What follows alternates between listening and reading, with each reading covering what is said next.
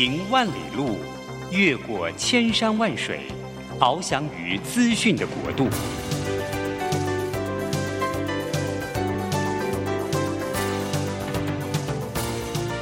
以全方位的视野，飞向更高更远的目标。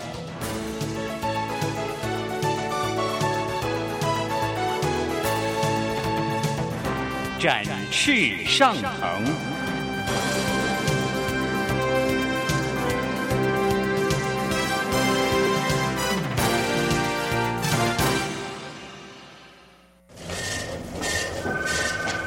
这工作不是我的专业。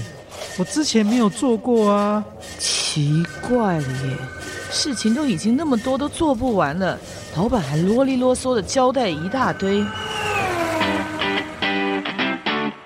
职场轻松学，透过职场达人的真实故事以及深入职场的剖析，在轻松对话当中解答您的工作疑虑，排除您的工作障碍。职场不能说不敢说的，在这里一次让您轻松学。欢迎收听张敏敏制作主持的《职场轻松学》。桃园 FM 一零四点三 GO GO Radio，台北 FM 九零点九佳音广播电台，这里是佳音乐联播网。亲爱的听众朋友，您好，欢迎来到我们职场轻松学，我是张敏敏。嘿，职场轻松学这个节目，希望能够透过跟各行各业达人的对话，当然我们现在针对职场的趋势，我们会选定一些主题，然后呢，希望您能够在从我们的一些轻松对谈当中轻松学。好，今天这一集呢，又邀请到了那个我的好朋友，商周的副总主笔单小艺。小易来到我们现场，然后呢，我们讨论了一个主题，我们认为跟现在职场的正面能量很有关系的，是好，所以呢，这个是待会儿啊，他那个主题我觉得蛮好，叫收获心态。但是我们先来欢迎一下我们的好朋友，来小艺。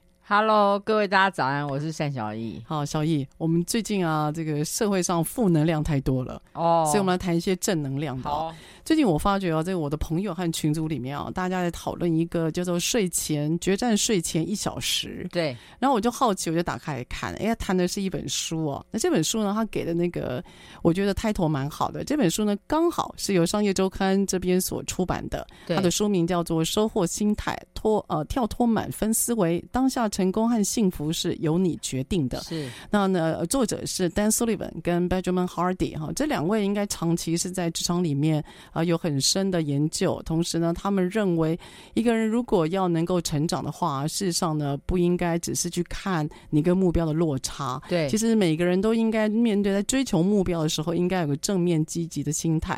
意思就是你应该去回想，哇，我离起点已经走了多远了。嗯、那透过这样子的正面反馈，所以可以。让自己呢，在达标的过程里面是有快乐的，有喜悦的，然后你会觉得哇，自己真的在进步，而不是老是在追求那个落差。是好，所以小艺，你要不要跟我们讲一下这个收获心态里面啊？他有提到一个叫做决战睡前的一小时。对，我看你也蛮喜欢，也在实践，对吗？对，跟我们谈一下。呃，其实这个决决战睡前一小时哈，说穿了也是蛮生活化的一个概念。它就是跟大家讲说，睡前一小时呢，不要再划手机了。哈，你应该要让你的身体能够让它嗯，告诉你，嗯、告诉自己哈，我现在是处在一个要。进入睡觉要休息的状况，准备这一天要结束了。对，哦、所以我其实应其实说穿了，就是让你的大脑去修复你自己。嗯，好、嗯嗯，你不要再让你的大脑一直动、一直动、一直动了。哦，就是还透过手机去看，呃，朋友到底怎么了？看今天的新闻，不要再让他做工了。是吗？对，你要、哦，你反而应该要这个时候要收敛你的心神哈，把大脑停下来，停机，然后把心思是可以放在自己身上的哦。于是要用这一小时的时间，好，回到自己的身上，来看看我今天我跟今天一开始的时候比。我现在呢，又多了一些什么东西？然后我在这个时候，我告诉我自己，我重新去定位我自己，哦、那就带着这个舒服正面的定位去睡觉。然后隔天起来的时候，这个状况会延续到它会延续哦对，其实它哦是一个定向的作用，它不是隔天一大早来定向，而是前天的一个小时来定向，定隔天的向。定格天的像，对你自己有在做对吗？我自己呃有，就是自从看了那篇文章之后，我就来试试看呐、你觉得效果怎么样？我觉得，我觉得的确，我觉得好处是哈，我会把重心就是开始放在我今天我要怎么创造我自己这一天。你是说这一天下来，你已经创造了自己的这一天的？你你是说你会盘点自己到底今天做了什么？你认为有成就感或者是完成的事，对对吗？你会盘点自己，，对，然后会带着这个心情的时候，你隔天你就会是一个创造的心态，哦而不是一种好吧，今天就空白的，然后我走着瞧那种感觉。哦，我会有一个方向性，就是我会，哎呀，说出来有有一点点暗示啊。我觉得，就是你会告诉自己说，呃，我我我我终究我是希望要给自己，今天会是一个感恩的一天。哦好，OK，，我要，所以我今天是一个创造的感觉，我要是一个创造的日子。所以你还要给自己一个心态，就是你要感谢自己跟周遭的人今天有成就一些事，所以对你的心态必须是感谢的心态来做自我盘点，对而不是用一种检讨检讨的心态来看今天自己的一天。我觉得那个心态的设定蛮重要的，不然 不然我自己我自己啊哈，嗯。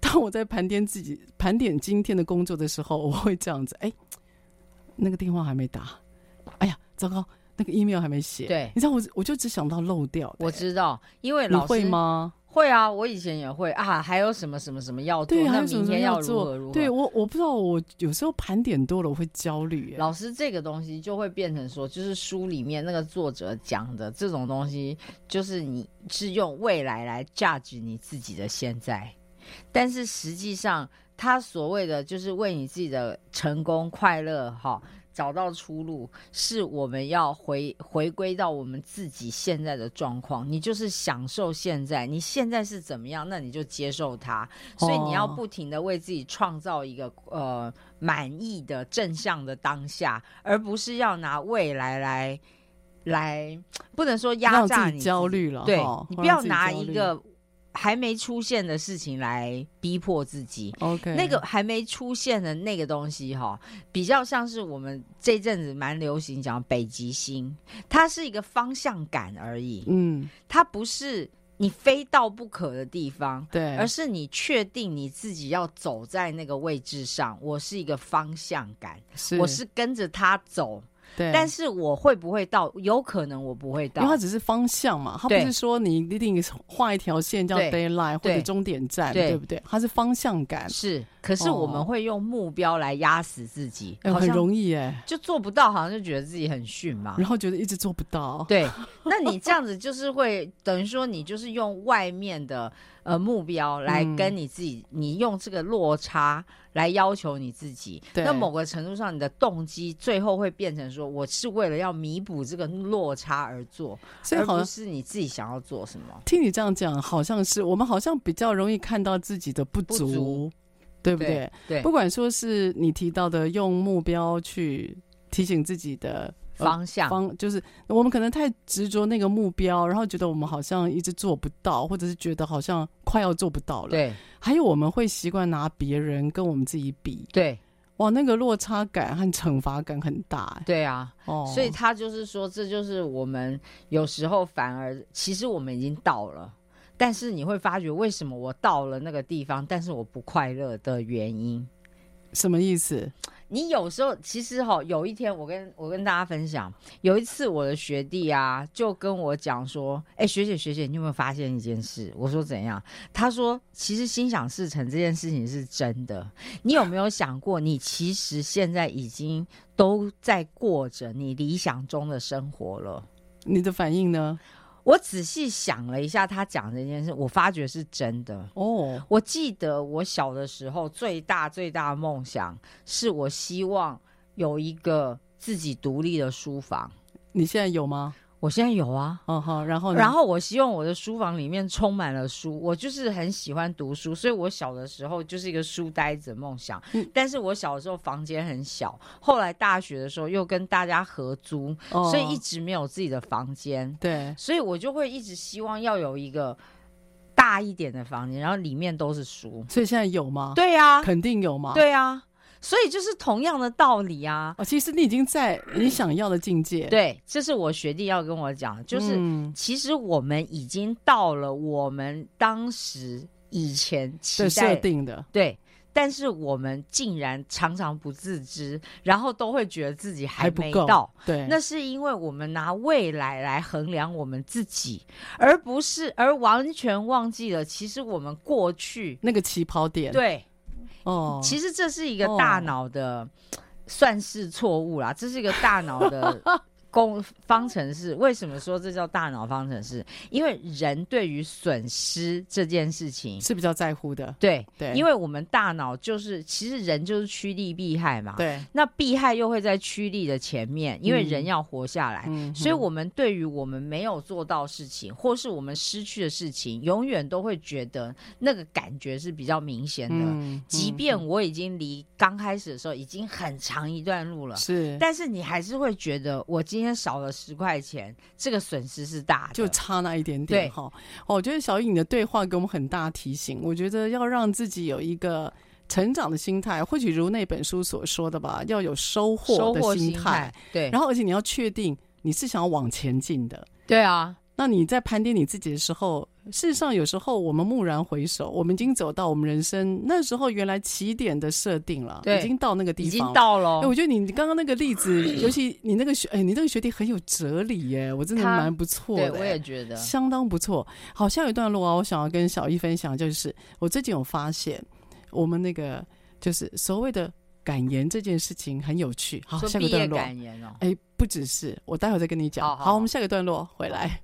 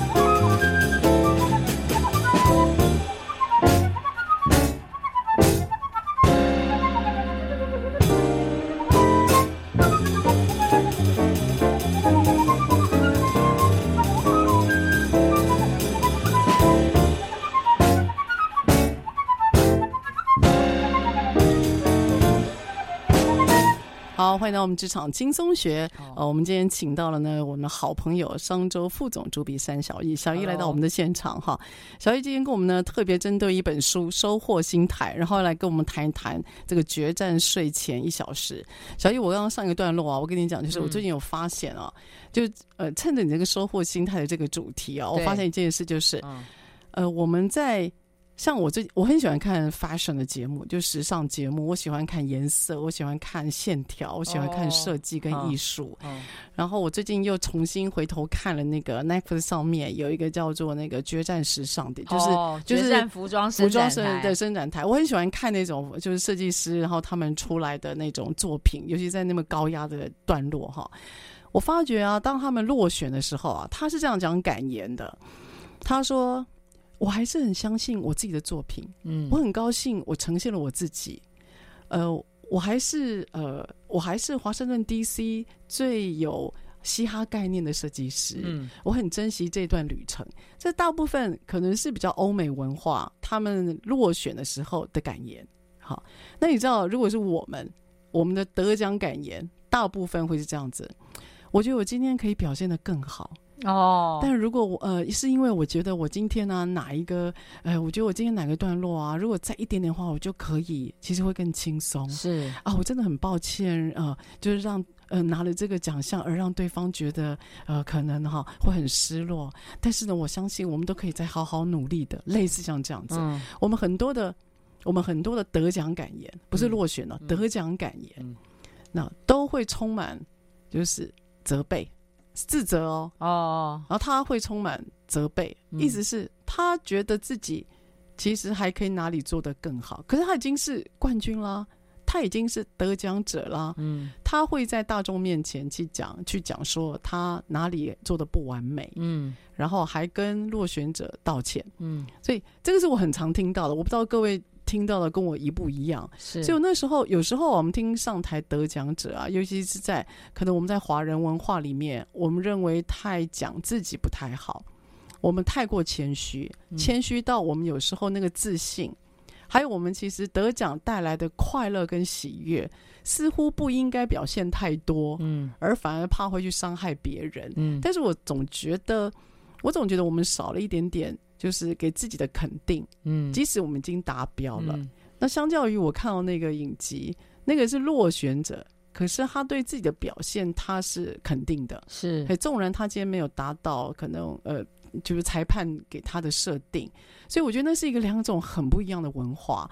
因为收获心态，我看他的英文嘛，他非常赞成，就是你透过一个正面的心态，你在达你在设定你的呃，你设定目标之后，你达标的过程，你要怎么样得到喜悦、快乐跟自信？嗯，他是这个收获心态里面好像特别想要提的，对不对？对，没错。哦，就是呃，你。就你，你其实已经得到很多了。嗯，你要把重，我们要把重点放在内在的，放在我们已经离我们起点已经很长一段路了的这个地方，嗯嗯、我们要看到自己的成长。嗯、当然，也并不是说我们只要看到自己的成长，而忽略我们离目标的距离。对，那我觉得就是两个要平衡，要平衡哈。对。对，不过我觉得那个你你提到的那个决呃睡前的决战一小时啊，嗯，我认为每天能够在睡前给自己一段时间沉淀是重要的，真的是重要的。是，但是我很喜欢你谈到的就是感恩，对吗？对，所以那个呃书里面有提到了感恩的三件事，对，那你要不要谈一谈他为什么要要为什么要鼓励我们这么做？那感恩的三件事。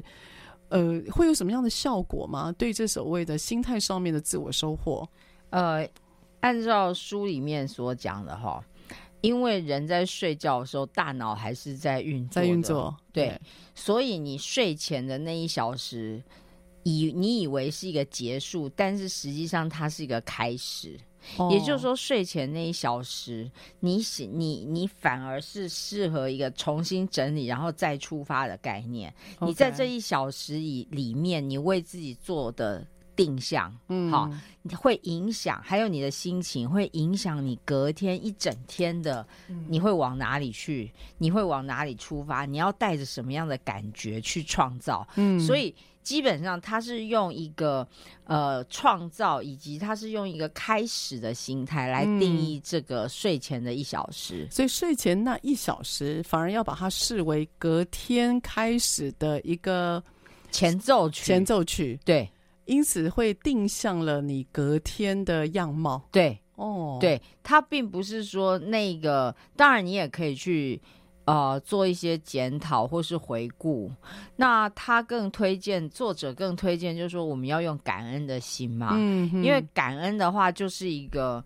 呃，承先启后的概念，嗯，为什么？哎，我今天会做到些什么东西？那在这个过程里面，我会发觉，其实不是只有我，哦，还有一些其他的因素造就了我今天离我的起点走了很长的一段路，甚至是一个里程碑的概念。哦嗯那带着这种心态的话，嗯、我继续可以去创造。嗯、那同时，我也可以看到更多其他周围的人。嗯，我觉得保持感谢的心是蛮重要的。对，好，尤其尤其是啊，我觉得年纪渐长，职位越高哦，真的一定要特别谢谢别人，否则我我认为，如果感恩的心到时候到了高位，如果感恩的心变少，我觉得他会慢慢听不到真心的话以外。嗯他会觉得孤单，对，所以而且也不容易放下身段，真的，对，所以我觉得你去谢谢每个人，哦，还好他有帮我，哇，真的谢谢他，对，他可以不用做的，对，我觉得这个就是呃，这个感恩的心态，我认为是一定要有的自我修炼了，对啊，嗯，那实际上哈、哦，感恩并没有想象的那么容易，哦，真的啊，对啊，因为。哎，老师，这个又是圣经里面有讲到，圣经里面还有我们牧师也有讲过哈，你要真的感恩，你要有感恩的心，你再去感恩啦。你不要没有感恩的心，你就在那里感恩，那样是无效的。你说他不诚恳，那会无效，无效？为什么？什么叫无效？他要在什么地方有效果？你应该是说你，你你你要真的想要感恩的时候。你才会真的看得到别人在这件事情上面为你做的所做的，然后你才是一种真正的谦虚哦，理解，而不是一种口惠。我们常说 lip service，对对，就是好像为了礼貌，所以我是去谢谢他，我去感恩他。哦，理解。而是你要真的打从心里，你是不是真的能够理解到，说我今天所作所为，我今天到这里是有人成就的，还有就是不是理所当然的，对，不是理所当然的，不是我自己一个人。所能够看得到的，套一句今天主日我们牧师讲的，你当你能够意识到说，你所成就的好，不管多小一步，其实都不是你一个人可以到的时候，嗯，你其实某个程度上，你已经就是往你的新天新地迈进了，哇，你就是往一个不同的天地迈进，是。因为。有这种心态，你就可以包容越来越多的人嘛。对，那你越是觉得自己不是理所当然的时候，别人也会更想要去跟你一起完成更多更好的事，你们才能走得更远，对不对？对对对。嗯嗯、像那个书里面他，他呃，小颖刚刚有提到，那书里面他有希望说。你在一天，你在每一天的结束之后，你要做一个自我整理，你要确定你这一天是快乐的。对，所以快乐的一天，它是每天独立存在的。没错，就你不要去想说，你我要连续三天快乐，或连续五天快乐。对，这个可不可以跟我们说明一下？就是说，哈，快乐这件事情呢，它是当下就可以收获的。嗯，好，你不是一，我们常常想说要做一个正向的人，嗯，那感觉上好像是说，哦。不对，我好像要一口气连续一个正向一个月吧，可能这一个月我都不能生气，都不能骂人，还给自己设定目标。你会觉得这样才叫表里如一啊，是不是？好像对，然后你会觉得这样子才是才是说到做到嘛，嗯，不会说我好像。呃，其实也蛮流行的。另外一个心态叫成长心态，对，不会说我好像一直在鼓励人家做一个有成长心态的人，但实际上我今天就沮丧的不得了。嗯，那我这样是不是就又又给自己又开始自责了？对。但是他的意思就是说，你有这个收获心态，你就是带着这个心态好好的过一天。过完一天之后，嗯，明天我们就归零再说。哦，好。所以就是你只要总数加起来，好比你三个月、呃半年、一年，甚至是更长远的时间，你只要总数加起来是往前迈进的，是往前走的，扣掉往后退的，你是往前的，这样就好了。哦，你不需要，你每一天它不需要连续，我不需要连胜嘛。嗯 连庄压力也蛮大的耶。你说连续变成连续好几天快乐，一定要做连续，欸、不需要这样子对自己。对啊，哎、欸，我觉得，我觉得这个讲到这个，我就很有感觉，就好像老师，你一定常常也听过有一句话，会有人常常讲说，你怎样是基督徒的行为，你这样很不基督徒，你这样很基督徒，对对嘛哈，那你就会感觉说，有时候你就会觉得活得很紧张，压力很大，因为有人会 judge 你啊。你也会价值你自己嘛？嗯、我这样是不是活得很不像基督徒？是是，我像是不是？我今天就不正面了。我今天没有用基督的心为心来过活，这样你就觉得自己这样很累。嗯、可是实际上的话，以收获心态这件事情来讲，就是我们今天有，但也许明天会退两步。但是都没关系，那个就是我当下此时此刻我的状态。那我标记出来，我当下此时此刻的状态是。那同时我有一个北极星可以引导我，我知道我是要往哪里去，方向，对，这样就可以了。听起来这收获心态啊，它是让自己可以以更纵观的方式。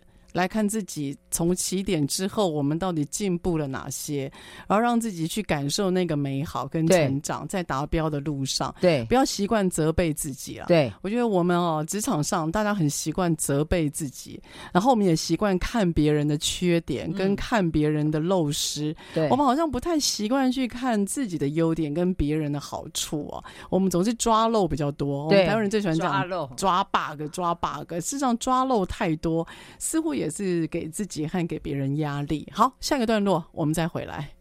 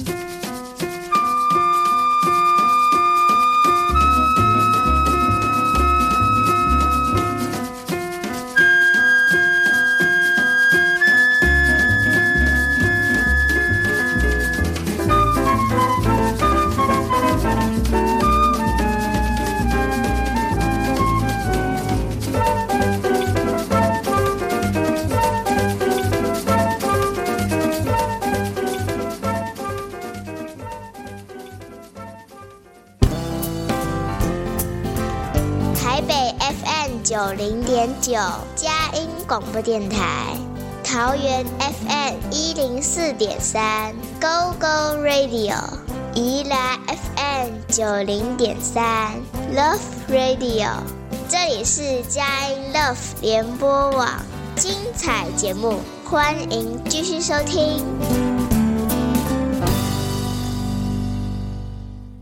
好，欢迎来到职场轻松学。职场轻松学在每个礼拜三早上八点到九点播出。在车上的朋友，您可以定频您的收音机。桃园是 FM 一零四点三 Go Go Radio，台北是 FM 九零点九佳音广播电台。事实上，我们的节目呢，在呃 Podcast 还有 Sound，你都可以呢随选随听。你只要在您的手机或电脑上面打关键字“职场轻松学”，那我们的节目里面呢，你可以根据你喜欢的主题，哎，随时可以听听我们的职场轻松聊。您可以从里面轻松学。好，我们今天请到的是我们的商业周刊副总主笔单小艺，小艺来到我们的现场哈。小艺那个每个礼每个月的第一个礼拜三，好，都是我跟小艺的对谈。然后我跟小艺的对谈呢，事实上每次只要一播出，哦，那听众朋友都会有一些很大的回响哦。那那个小易说，今年二零二三年，他最 大的希望就是他跟我的对谈的节目里面呢，可以上到我们在佳音电台里面串流的第一名哈。我们正在往去年是第三名，第三名，对对对，那个，所以我我们没有刻意，没有刻意啊，但是真的希望就是我跟小易的对谈能够让大家能够让大家有些共鸣了哈。我跟小易为什么我为什么邀请小易啊？是因为一方面。这个我们俩年纪没有差太多，真的。因此，我们的生活背景还有学习的背景也都蛮像的。再加上我在商周，呃，因为在商周书房就是代课嘛，啊，包括课程的设计啦，还有课程的执行，我大概认识小艺已经超过大概六七年了吧？对啊，六七年了哈。哎，这样有点老哎。书房一开始，一开始。呃，书房一开始的课程设计的第一个人，我就是跟我就我我就跟小艺是一起合作的。对，那时候合作的一个主题叫逆境领导，薛克顿。对，那逆境领导那一次，因为那个薛克顿的故事啊，他是一个英国的探险家，故事一百多年前了，所以我们俩就花了很多的时间啊，一起吃饭，一起聊这个课程跟主题，然后我才发现，哎，这个单小艺人怪怪的，哎，这个很有他的。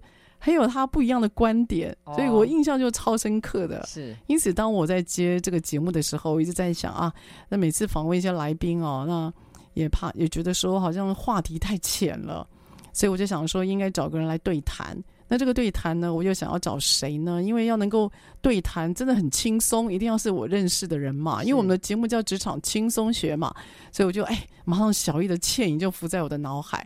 那小易呢又很棒，因为小易是基督徒。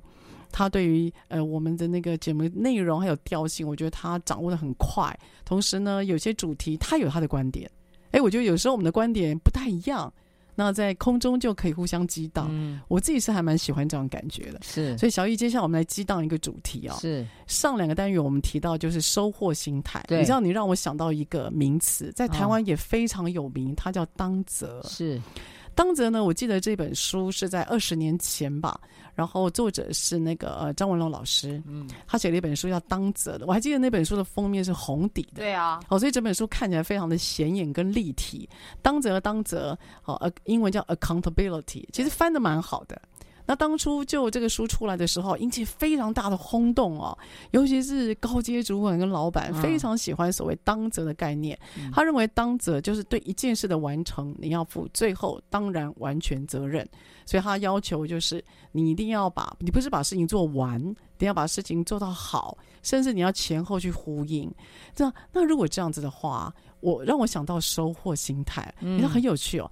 当责它比较大的概念就是你目标设定在那里。所以你要努力的往目标前进啊！那你要让自己呢担任起一种就是很有责任感的一个心态，而让自己很有动能的去推进啊。那这个动能的推进呢，因为它会让你自己去计算你离目标到底还有多远，所以呢，它比较玩的是一种不知道这样讲的到底对不对啊？它玩的比较像是一种成长心态里面对于缩短差距的动作哦，跟你刚刚提到的收获心态嗯。不太一样，嗯，收获心在谈的是你跟起跑点的动作，嗯，可是当责他谈的是你跟目标中间的动作，嗯，所以我觉得这两个是一个可以希望能够相互为用了哈，但某方面来讲是相互矛盾的两个概念啊，嗯，所以对于当责，小易你最近应该感触很深吧？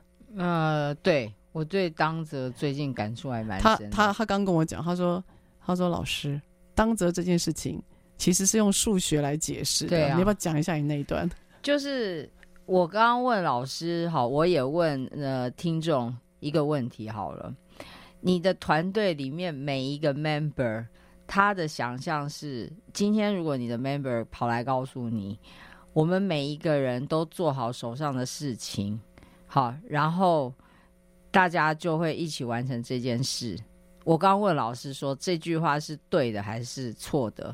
我也问你，呃，各位听众哈，你们给自己五秒钟，你想一下，今天你的 team member 跑来告诉你说，老板，我觉得我们只要每个人都做好手上的事情，那我们这个任务最后就会完成。这件事情是对的还是错的？嗯、好，然后我们睿智的明明老师 当下就马上给了我们答案。对，这件事情当然是错的。对，所以因为他在假设。这是加法，也就是假设今天这个工作是我跟单小艺一起做的，他在假设单小艺做完他的工作，跟我张敏敏做完我的工作，两个只要加起来合起来就会金刚合体，而成为就一件事情，这当然是错的，是。因为。因为这件事情，他并没有让两个人的能力发挥重效，也就是他没有连接的动作，这是我们现在职场上最常看到的，是根本没有在相没有相互沟通，也没有相互为用，然后每个人都觉得我做好自己的分内工作，那接下来交给你去做就可以了。对这件事情，在现在的职场以后肯定是行不通的啦，他这样是不够的。是，而且更何况是说，呃，任务可能是方的。可是我们各自把自己的要做的事情可能定义的是圆的，那我们两个圆的坐在一起加在一起的时候，其实中间还是会有很多的。所谓灰色地带嘛，对，会有一定会有遗漏的，我觉得这个是难免的。对，所以当责的意思就是说，必须要有人去把那个对接的断点把它补起来，嗯，它才会整个变成一个圆满，你的任务才会完成嘛。对的，对，所以我就说这种动作啊，很像是乘法的动作。对，也就是说，你今天贡献一点一，我今天贡献一点一，对，我们不是二点二。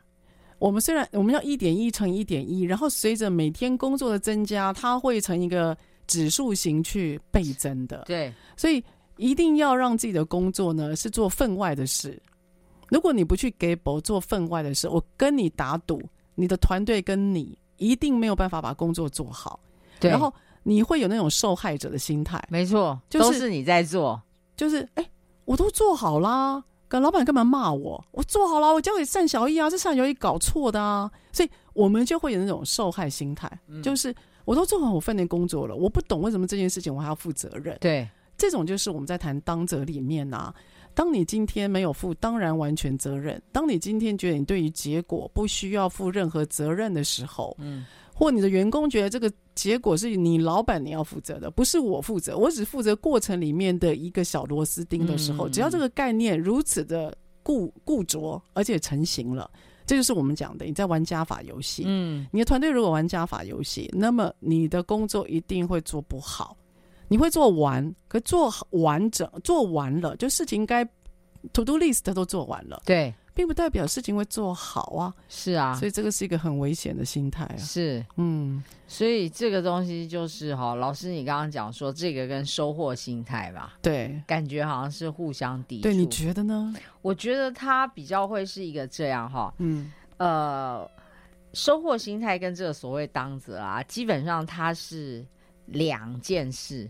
好，哦，所谓收获心态，它是一个。往内看，我自己往，往对我自己看我自己嘛，对不对？对对对，那当则其实是一个，你是由外往我由外来呃宏观看你个体的概念，我是从一个整体来看我自己的概念。嗯，所以我是不是可以这样讲？就是当你自己会发觉你已经离你的起点越往呃，你已经往前走的越来越多的时候，嗯，其实当则只是让告诉你，让你知道你的北极星在哪边。嗯，它并不是说，应该是说你你在这样的范围里面，你自己可以选择，你也可以思索，我下一步我可以再怎么样去进阶扩张，嗯，去做老师刚刚讲的那个多出来那个零点一，对，我那个零点一我是要往哪里做？对，我可以选择的，嗯，我今天我还是可以选择，我都不要做，我就是。自做一个自我的成长，就是我们讲完成分内的事啊。对对啊，有些人是这样想的，没错。对，但是你也可以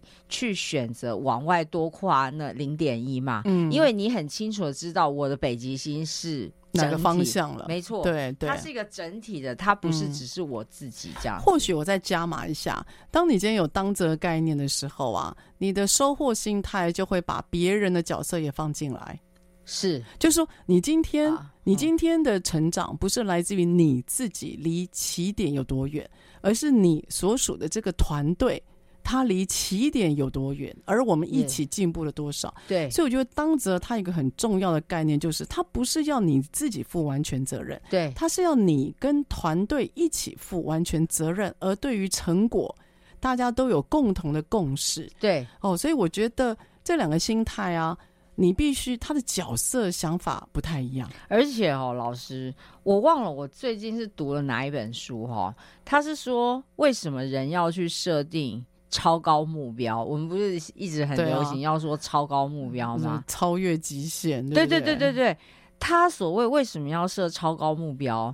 那个超高目标并不是给你一个人去完成的，嗯，因为有一些目标，它一定要是集体的力量，我才能够一起往那个方向。这个我赞成前进。对。对，所以就是说，设超高目标不是为了你个人，你也不需要把那个目标拿来跟你自己现在比，觉得差距很大，甚至觉得自己永远到不了，然后，甚至觉得很失落。对对对对对，对，对，因为那不是给你一个人的嘛，对，他是给团队。对，超高目标它暗示一件事情，它一定要有集体创意。对。如果你没有集体的创意或集体创造，因为你想你达到新的峰值，一定代表它不是你经验值能够忍受的嘛？没有错。所以当你达到新的峰值的时候，就代表你要用新的方法去开创那个新的一个你的顶巅峰在嘛？所以当你要找到新的巅峰的时候，你一定要有创意，你一定要能够把大家的资源放进来，那个不是你独立能够完成的。老师，我跟你讲哈，这样有没有这种？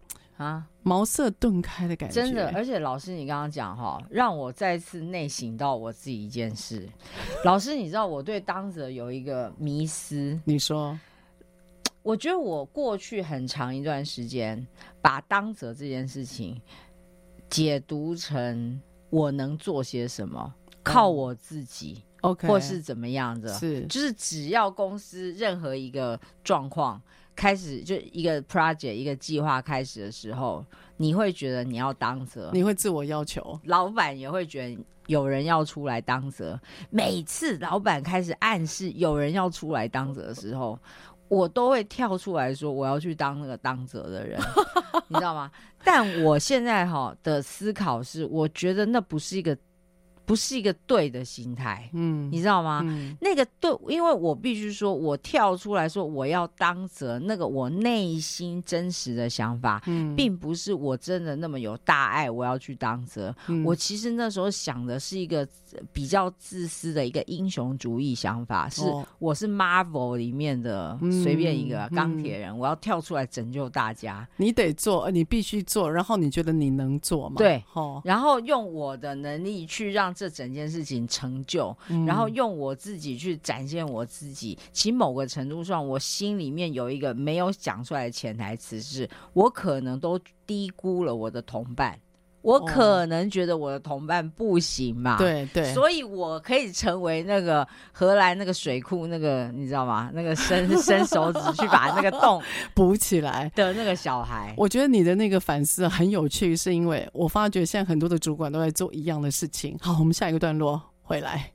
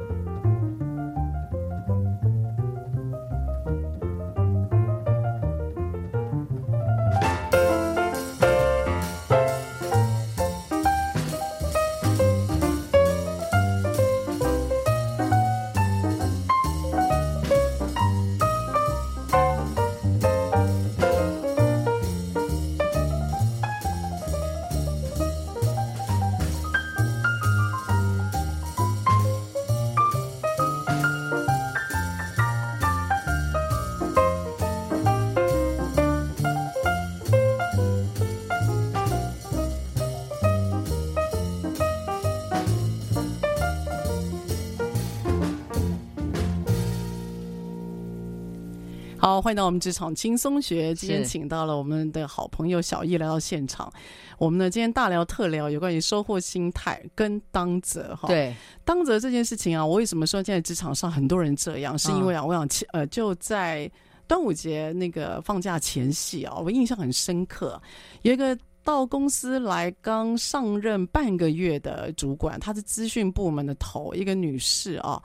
他底下呢，有共有五个人，这五个人里面呢，有三个人哦，比他资历还浅，他才来他才来几天呢，所以代表他的属下其实都刚报道而已哦。那他有个很有趣的反应哦，嗯，那时候我在教他 OGSM，我就说啊，你这个 OGSM 啊，应该怎么改怎么改啊？哎，为什么你今天跟业务部门的沟通，然后都是你这些计划都是你自己写的？他讲了一句话，他就说，我得先学会啊，不然他们没人教。哦，对。他说：“他讲了一句话，说我要先学会，不然没人教。接下来我就问他，为什么要你教？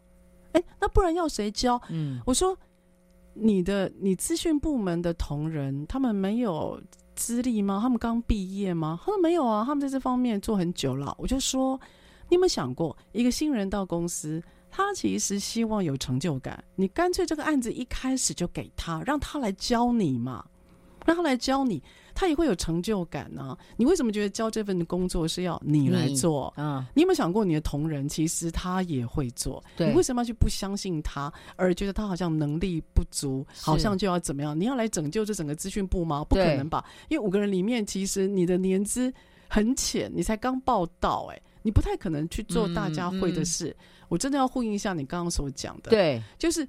我们很多部门主管都觉得自己要当责，所以所以刚开始呢，觉得自己能力够，想要变成英雄。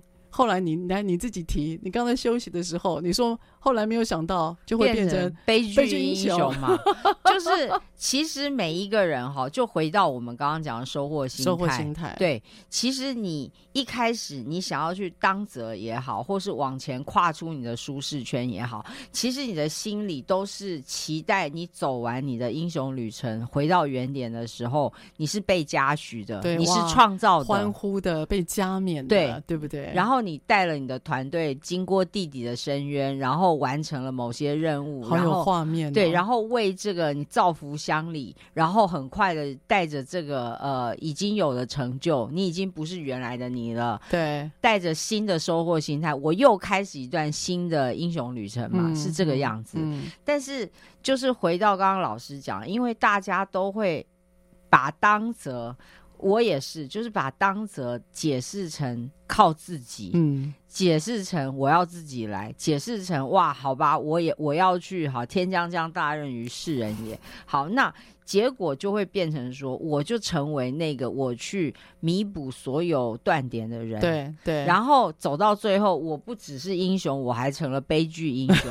我受害者心态很多。对。怎么每一个人都不愿意往外面多跨一步？每一个人都只想做到自己。然后主管就会觉得，我叫他，他才会做。然后做坏了都是我在承担。对，事实上你要让你的员工承担，你要学会让他承担。当员工出错了，或整体你努力之后，你还是没办法达标的时候，你这时候再出面也没没关系啊。可是不必要把自己通通跳下去，是、啊。然后觉得这件事情他的成长、他的努力或他的什么，好像是要由你来做。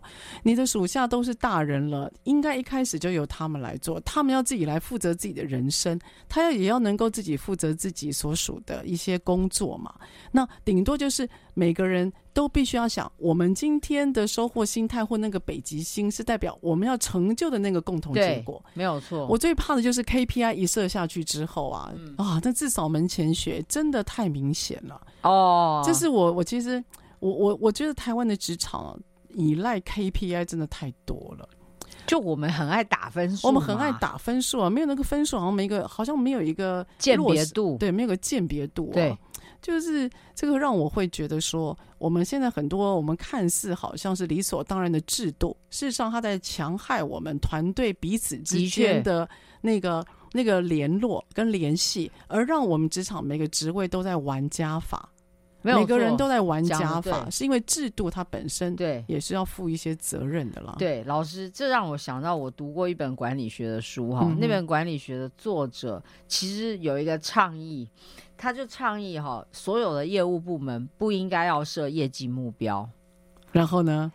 而是说他的意思哈，就是那个数字，特别是不要设个人的业绩目标哈，嗯嗯。因为他说人有一种劣根性，嗯，你只要给他画那个线，对，他一定是碰到那个线就停下来，哦，他不会往上。是是，所以那这样子反而会造成你设定一个业绩目标，反而这个目标会成为你给你自己设了一个天花板。对对，所以你他认为就是说，你不管怎么样，你都应该要用另外的方式去嗯激励你的人，让他可以做到一个呃，做到更多，不停的突破，嗯嗯不不停的往上。你知道吗？业界已经有人这样在做了。那他用什么东西？他呢？他们很有趣啊、哦，他们不设业绩目标是真的。对。他们怎么设目标呢？嗯、他就是每个月的目设定目标的指标不太一样。好，例如他这个月的目标是，他这个月目标是要增加新客人百分之二十。是。他下一个月的目标，例如他这个新品要卖五百件。对。然后他可能呢，哦、在下下个月的目标，他是要让主顾客回来购买率要达百分之三十。例如，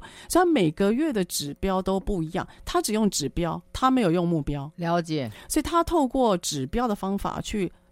去盯去描锚定每个人的动作，可是他没有用目标去要每个人去追求，然后这样就有一个很好的结果，就是员工不知道自己员工不知道自己做多少生意总 total，可是他知道自己当下那个月的指标有没有达成。了解，所以员工的动作就会跟着公司要的去走，嗯，因为他每个月都不一样嘛。嗯所以他就跟着公司要的动作去走，那也因此啊，他们很自然的就一直不断成长，跟着公司的整个的行销策略、产品策略一直不断成长。嗯嗯、员工就是，你就想嘛，他是蒙着眼睛的，对，听着铃声而走的，对，他不知道终点站在哪里，他只知道他在要往前前走，对，因为那个铃声会让他知道方向，可是他不知道自己原来步伐可以这么大，是因为铃声在旁边带。所以我，我我真心觉得，就是一个厉害的主管，他不应该只，他不应该设业绩目标，业绩目标，因为业绩目人就这样嘛。我不知道你会不会，人就这样。当我今天假设我这个月要做一百万，你相信我，我不会做到一百万的，我会做到怎么样？我会做到九十五万、九十万。然后呢？因为老板不会责备一个快接近目标的人哦，而且今年这人性。所以我们常讲，目标快到的时候，我们会踩刹车，就大东啊。对，所以员工会慢慢慢慢靠近那个目标，可是却不去完全达标，因为因为他觉得今年的业绩是明年的业障啊，那个洞太大了。哦、所以我我觉得像那家公司的做法，我自己还蛮欣赏，就只用指标。他不用目标，他、呃、老师，你刚刚讲的这个哈，比较呃，就是一种解决问题的方法，一种参考的了。对，嗯，就是呃，很明显就是其实还是有人知道那个数字的，对对。那他很清楚，但是他更清楚的知道数字其实背后它不是一个单一的数字，是的，是的，数字可以被 break down 变成说很多对 dimension，有很多不同的面向是怎么样？对，那我们现在就是解决。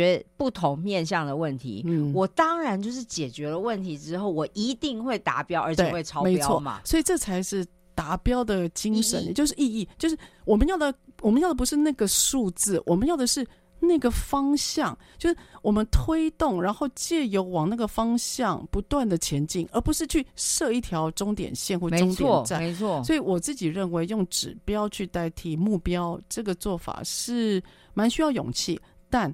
呃，我看到的几乎都是蛮好的结果。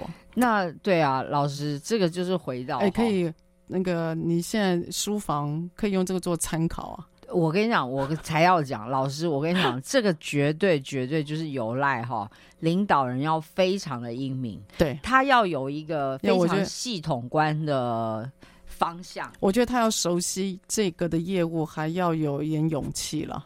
说真的，是是是是，因为要能够说服上面的人啊。对，因为他等于说，他要让大家都相信他，他指出的这个方向是对的，嗯，还有那个指标也是对的，因为最后其实这就是真的当责，嗯、他最终还是要对数字负责，对对。但是他现在选择了一个大爱，就是他让这个责任是放在自己身上，他让底下的人是去不停的解决问题，对。那在这个解决问题里面，其实 team member 比较容易成长，所以你看指标是不是比较像收获心态？呃，对，我觉得啦，嗯、那他也同时也可以解决当责嘛，对，所以我们今天的讨论我觉得很棒，就是我们从收获心态，我们融合了当责，然后我们把一些跟达标有关的其他选项，对，对。我们把它融进来，没有错。所以我一直深深觉得，我们职场上其实有很多方法是可以用的，只是在于大家有没有勇气。嗯，那。让员工可以快乐达标，没有错。就或者是让员工可以知道他可以怎么样走，其实大家都愿意走得更快跟更好的哈。是好，所以今天非常开心啊，小易来到我们的那个录音间，然后其实我们都很多都没有蕊过，对啊，这样讨论起来比较，我觉得比较过瘾了哈。是，就有很多即兴的成分，真的。所以希望呢，听众朋友也喜欢我们的即兴，然后也喜欢我们的那个脑子的交流。谢谢。那下个礼拜三我们空中再会喽，拜拜拜拜拜拜。拜拜。thank you